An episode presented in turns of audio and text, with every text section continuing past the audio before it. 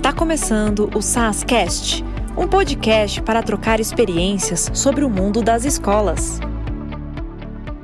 Olá pessoal, está no ar mais um episódio do SASCast.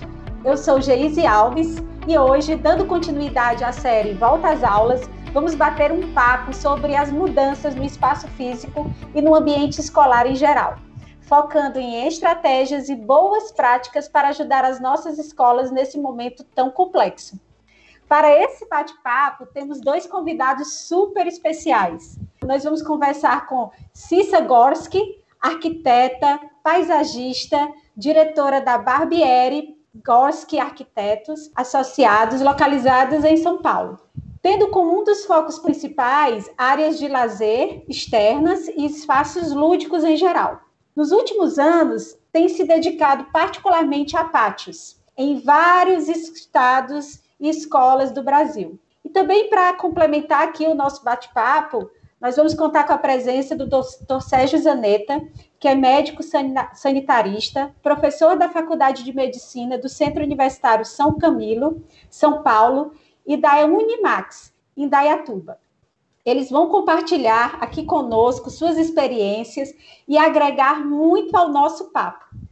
Queria dar as boas-vindas à Cissa, ao Dr. Sérgio Zanetta e já agradecer pela disponibilidade de vocês. Agradeço o convite e estou sempre à disposição de quem está lutando pela saúde nesse país. Boa tarde a todos. Eu queria agradecer o convite de vocês. É um prazer discutir sobre esse tema que realmente está fazendo parte do nosso cotidiano e, e, acho que quando começa essa história de vamos voltar às aulas, todo mundo fica de cabelo em pé e ainda bem que o doutor Zanetta está aqui para nos ajudar. Cissa, então vamos começar aqui o nosso bate-papo e eu queria escutar um pouquinho de você sobre a importância do espaço na escola. Então, assim, primeiro eu queria que você falasse da importância desse espaço, né, do espaço na escola e as mudanças necessárias devido à situação que nós estamos vivendo hoje, que é a situação da pandemia.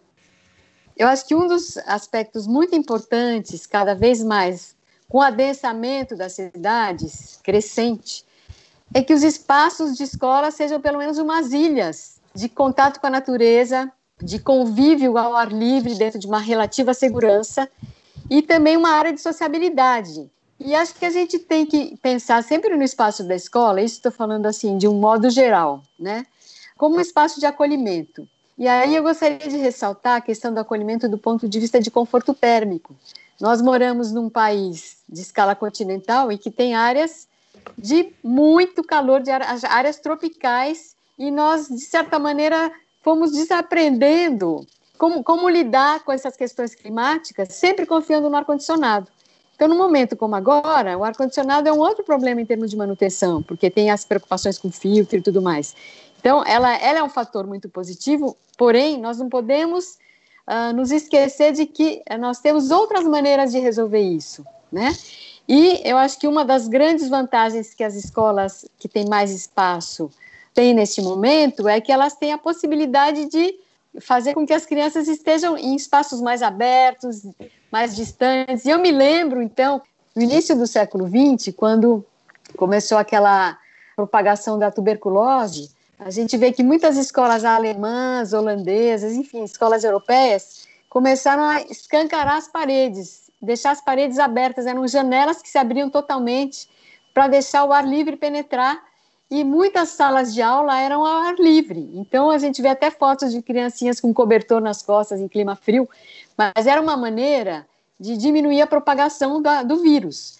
Uh, nós estamos falando de uma outra situação, a situação hoje desse outro vírus, depois o doutor Zanita vai falar muito melhor, mas é mais complexo até, e a gente vive numa situação de maior adensamento nas nossas cidades, mas uma situação que eu acho que ajuda cada vez mais e que a gente tem que valorizar são os espaços livres, abertos e principalmente vegetados, porque isso também dá um conforto não só psicológico, de acolhimento, mas também um conforto térmico, com a questão da insolação nesse país que a gente vive. Então, nós não podemos esquecer dessa dimensão do conforto do ponto de vista do entendimento climático. Eu achei interessante, na, na fala da Cissa, essa questão do espaço, né, do, do espaço aberto, do espaço livre.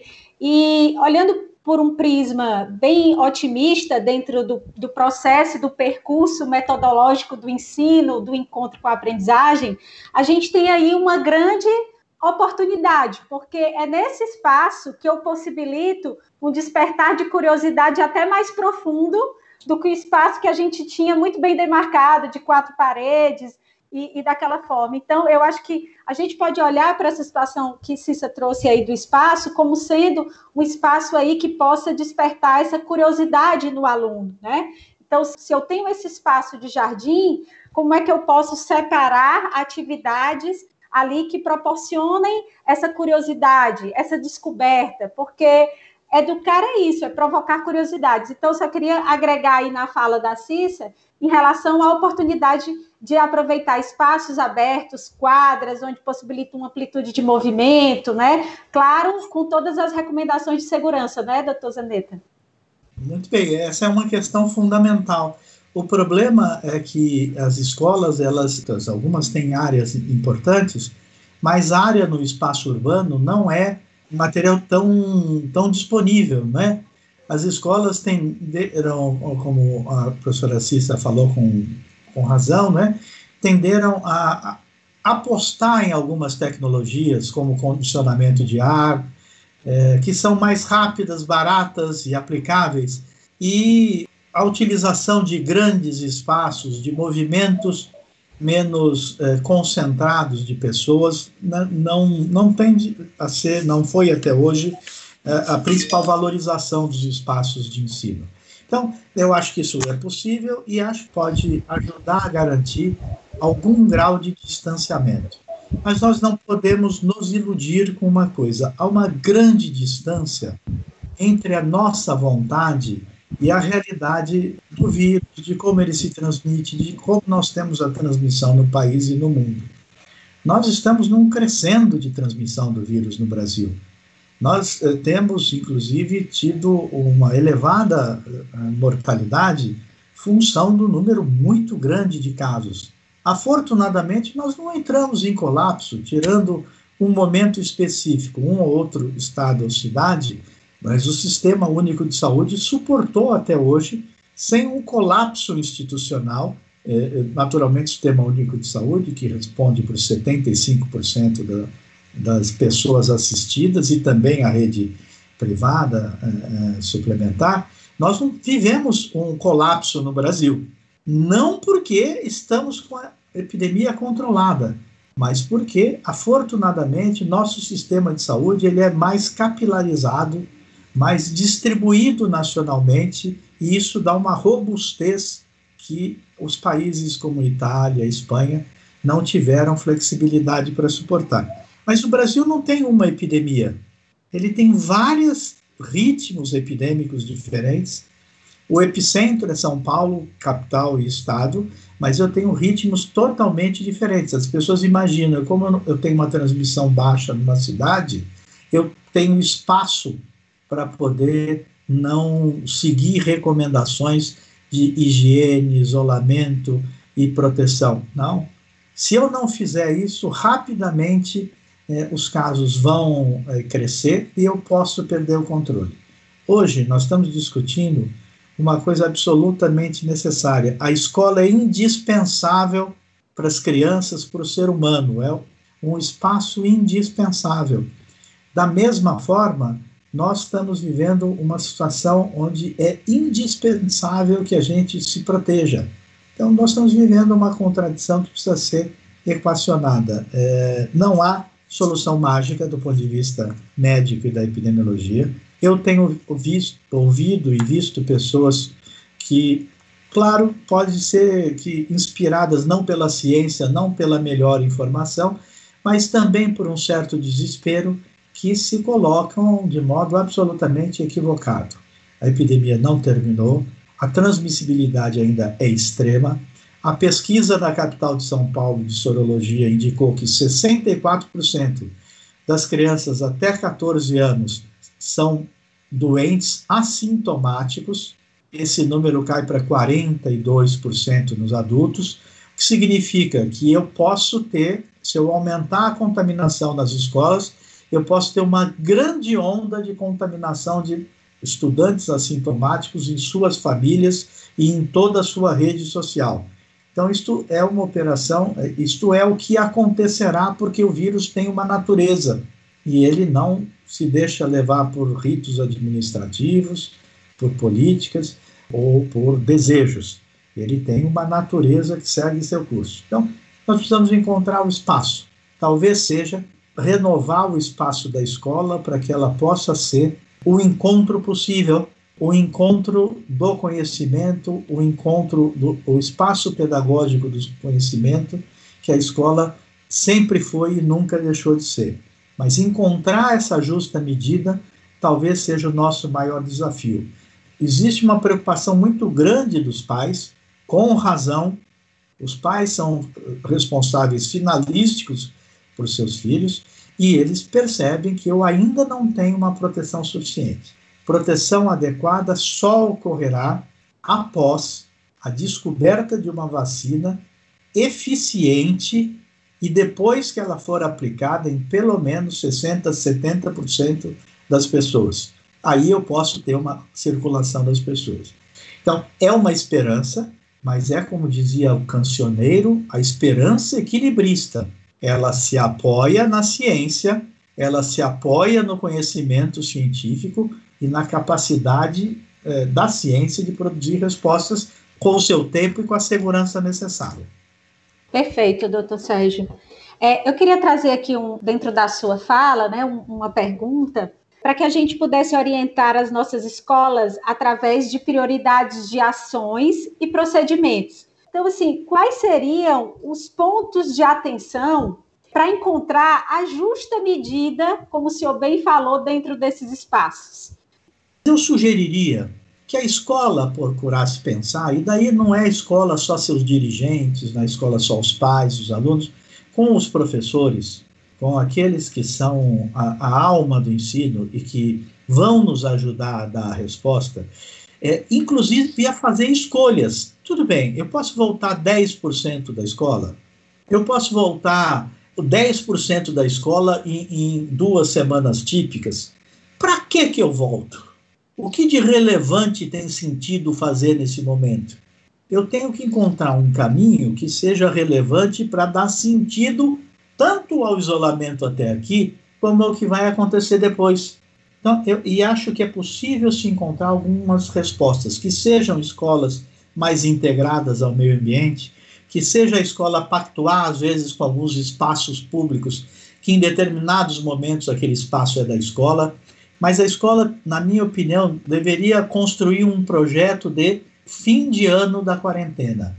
Qual é o projeto da sua escola para o fim da quarentena? E daí, neste projeto, eu vou ver se vale a pena forçar o encontro ou não. E eu quero dizer para vocês que todas aquelas condições, todos aqueles aprendizados que a Covid-19 nos deixou, primeiro, que eu tenho que ter isolamento social ou distanciamento pessoal e social, de que eu tenho que ter uma rotina de lavagem das mãos, de limpeza das superfícies, quando não posso lavar, utilizar álcool em gel, que eu tenho que estar sempre usando máscara, para me proteger, para proteger as pessoas do meu entorno. E hoje em dia se descobriu, cada vez se estuda um pouco mais a Covid, de que os aerosóis que são expelidos durante uma conversação, durante a respiração, eles podem permanecer no ambiente por até duas, três horas.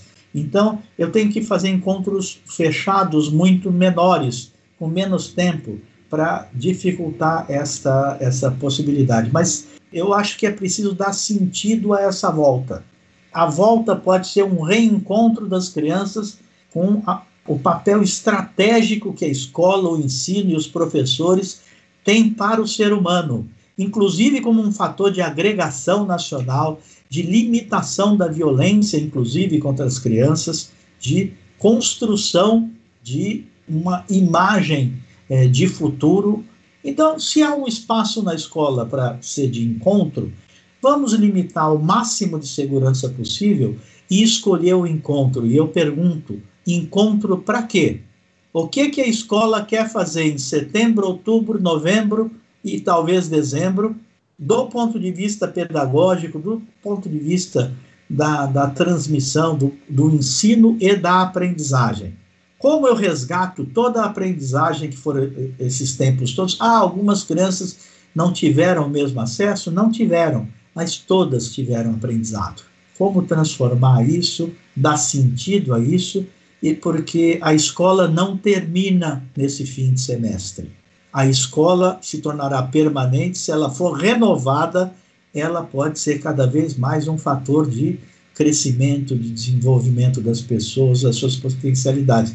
Então, eu aproveitaria hoje para pensar muito menos como um administrador de meios e mais como um, alguém que desafiasse a estrutura pedagógica das escolas a se encontrar com muita segurança e pontualmente para fazer algo muito novo, muito diferente e muito significativo. Senão, qual o sentido de corrermos o risco de contaminarmos todas as famílias?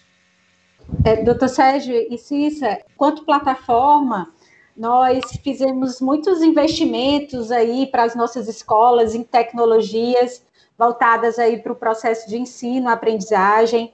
E nesse percurso todo, a, a gente vem percebendo que esses jovens, essas crianças, além do que você já destacou, doutor Zaneta, é, das aprendizagens dos novos hábitos, uma aprendizagem voltada aí para o autoestudo, né? para a autoaprendizagem. E o quanto isso é valioso dentro de um percurso educacional, né? para a vida inteira, porque diante de um século que se apresenta com tantas adversidades, então a gente está também formando um jovem, um futuro adolescente, uma criança, né, que, que aí consegue aprender dentro de uma nova situação. Então, é, acredito que essa, essa também é uma oportunidade de um ganho a, a nível da educação, quando a gente pensa a educação como um projeto de médio e longo prazo, né? Então, é, queria destacar isso, que nós, enquanto plataforma, estamos investindo muito na situação do ensino híbrido, é, como sendo um recurso, uma ferramenta para levar essa situação de aprendizagem e que toda a consultoria pedagógica ela está muito debruçada em auxiliar as escolas dentro desse formato do ensino híbrido. Né? Então, esse é um ponto que é, a gente busca evoluir bastante e estamos trabalhando para levar essa aprendizagem, porque a educação não pode parar, né? O país não pode é, ficar atrasado em relação à situação onde a educação não chegou. Né? Então, esse é um ponto. Então, Cissa, é, para a gente dar continuidade aqui ao nosso papo, é, queria ouvir um pouquinho de você. Quais são os primeiros passos que uma escola deve tomar para esta retomada? Então, eu acho que, de certa maneira, a gente falou sobre isso um pouco, quer dizer, em pensar cada vez mais nos espaços abertos. Eu acho que que nós estamos no momento de nos reinventar ao mesmo tempo em que nós temos que nos apoiar totalmente na ciência, como nunca. Quer dizer, nós temos que ouvir a ciência porque realmente sem isso nós vamos cair no abismo. E eu acho que ao mesmo tempo, é um exercício de se reinventar até no sentido de se houve um momento em que se fez hospitais de campanha, será que nós não vamos ter que acoplar alguns espaços públicos urbanos como escolas de campanha? Será que a gente não vai ter que lançar mão dessas coisas? Então, eu acho que são ainda hipóteses que têm que ser pensadas, porque eu acho que, como disse bem o doutor Zaneta, nós temos que convocar todo mundo, as pessoas das, envolvidas na educação, os pais, a sociedade como um todo, a repensar uma coisa que realmente nós estamos tendo que reinventar nossa vida. Então, realmente, as crianças não podem ficar sem ensino, mas as plataformas estão evoluindo muito nesse sentido. Por outro lado, nós temos uma desigualdade social muito grande. Então, como é que a gente responde a um grande nicho da sociedade que não tem acesso a esse tipo de coisa. Né? Então, eu acho que tudo isso é muito complexo. Eu acho que a gente tem que estar realmente revendo todas as nossas posições, no sentido de que se uma escola não vai bem, ah, se a grande, a grande maioria das, das pessoas não tem acesso à escola, a sociedade como um todo está perdida. Né? Então, nós temos que realmente pensar num mínimo de equidade então, eu acho que é um grande desafio que se coloca no sentido de rever a cidade do ponto de vista de como é que ela, a cidade como um todo tem que estar à disposição para que a gente possa ter mais qualidade de vida.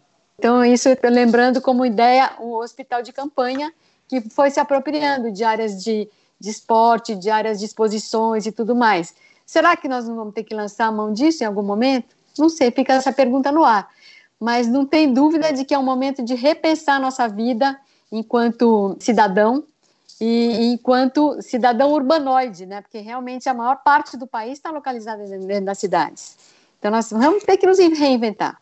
E acho que o espaço livre nesse momento, e também pensando em outras pandemias, como foram ressaltadas pelo Dr. Zanetta, nós vamos equacionar essa, mas nós vamos ter outras. Então nós temos que estar sempre pensando em qualidade de espaço e qualidade de mobilidade. Eu acho que nós vamos realmente aprender muito com isso e, e, e nos apoiando sempre na ciência. É, perfeito, Cícero. Eu, eu, acho que é isso também, assim, a gente vai olhar com essa situação da, da, da, pandemia, vai olhar a nossa vida sempre de uma forma diferente, não é? Então, é, dentro do, do que a gente está trazendo aqui de debate, a gente vai repensar esses espaços, repensar a nossa mobilidade, repensar em como evitar né, determinadas situações que a gente não pensava anteriormente, né, buscar novas estratégias é, não só novos hábitos estão sendo formados em relação à saúde física, né, mas também entender como esse espaço ele pode ser funcional para gerar muitos outros recursos na nossa vida. Então, acredito que esses, essas situações serão aí alguns legados de reflexão para o que virá pós-pandemia. Então, dando continuidade aqui à nossa conversa, ao nosso bate-papo, Queria perguntar para Cissa, para o doutor Sérgio, quais são os protocolos que as escolas devem seguir e qual é a melhor maneira de executá-los? O que é fundamental que se adote são aquelas medidas preconizadas. Nós temos uma doença relativamente nova que começou no começo do ano para cá, não é? É? Portanto, é uma doença que, onde nós tivemos todo um aprendizado sobre ela. Mas nós conseguimos aprender algumas coisas. Primeiro, que é necessário se manter um isolamento uh, social ou distanciamento pessoal para diminuir a transmissão da doença e, em diminuindo a transmissão da doença, bloquear suas formas mais graves de evolução. Evidente que este bloqueio, através da, do distanciamento, do uso de máscaras, da, da lavagem das mãos com frequência e durante vários momentos do dia, inclusive usando álcool em gel quando a água não estiver disponível. É, utilizar-se sempre de máscara no contato com outras pessoas. É, este conjunto de medidas não são medidas só para a escola, são medidas para qualquer ambiente de encontro. Então, se eu vou ter um ambiente de encontro dentro da escola, eu preciso que todas essas normas que já estão conhecidas sejam rigorosamente atendidas. Não atender a uma ou outra característica é vulnerabilizar o processo. Então é preciso ter olhar com muita tranquilidade os processos que vão ser conduzidos dentro da escola. Eles podem ser trabalhados dentro do projeto pedagógico, mas o que é fundamental, não se pode tolerar que qualquer dessas medidas não seja tomada. Não há possibilidade de termos uma, um encontro seguro nas escolas se todas as rigorosas medidas de isolamento não forem tomadas. É claro que é preciso customizar o cuidado, é preciso eventualmente que eu trabalhe toda a cadeia de transporte escolar para que ela também seja seguro. Não adianta a escola ser segura e o transporte escolar colocar as crianças é, em risco. É, é, preciso que as famílias continuem também adotando os critérios de quando estarem fora sem as crianças, quando se deslocarem para as compras, etc., também se protegerem, porque não adianta a escola proteger, o transporte escolar proteger e o pai e a mãe saírem para tomar chopinho no Leblon. Não dá, porque essa é uma responsabilidade de toda a comunidade. E eu acho que esse é o sentido. Nós temos aí uma série de indicações de protocolos, as melhores práticas, mas o que é fundamental é difundir essas ideias e conversar com todos os atores, de dentro da comunidade escolar, mas também de todos os prestadores de serviços, toda a cadeia de produção de serviços no entorno. É possível voltar com, em alguns lugares? É possível Mas mesmo nesses lugares não há tolerância para os critérios que têm que ser rigorosos, tá certo? E escolher, do ponto de vista pedagógico, estou voltando para fazer o quê? O que que eu vou acrescentar no projeto pedagógico de ensino-aprendizagem do meu aluno? De que forma esse encontro na escola é indispensável para dar sentido ao ciclo que se viveu mesmo durante esse afastamento. Eu acho que há questões científicas, a ciência responde a algumas questões, mas a pedagogia, o bom senso e a cooperação sincera e humilde entre todos pode nos dar bons frutos.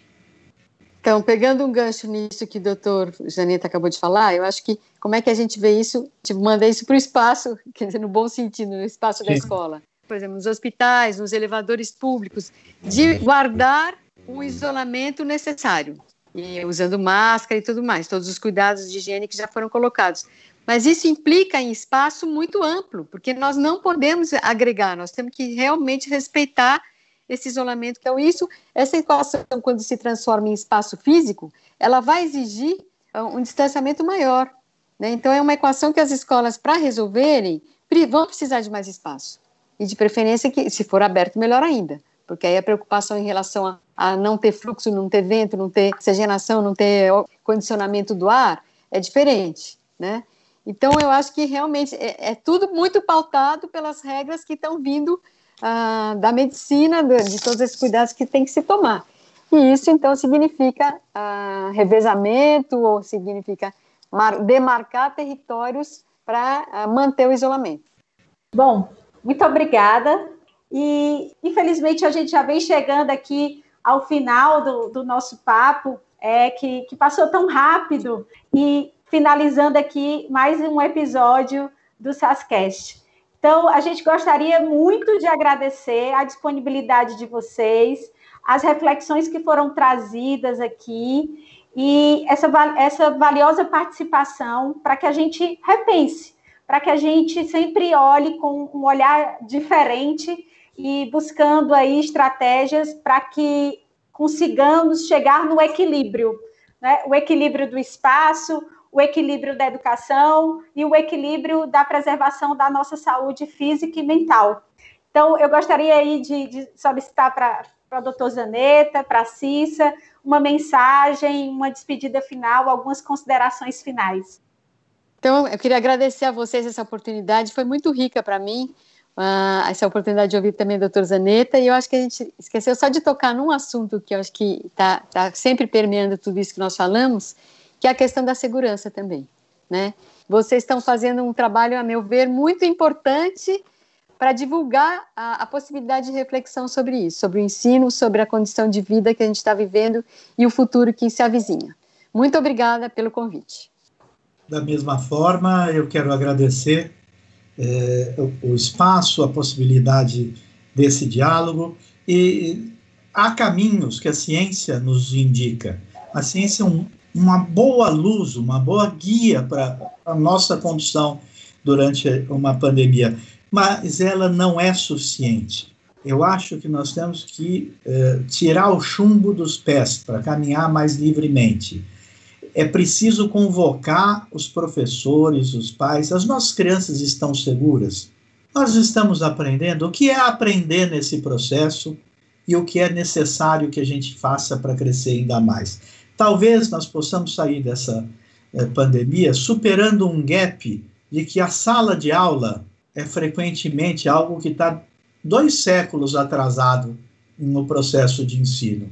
Será que também não é o momento de nós renovarmos de forma mais entusiasmada os nossos processos pedagógicos e também a construção de sentido e significado para as crianças, mas também para as famílias que tiveram um raro encontro.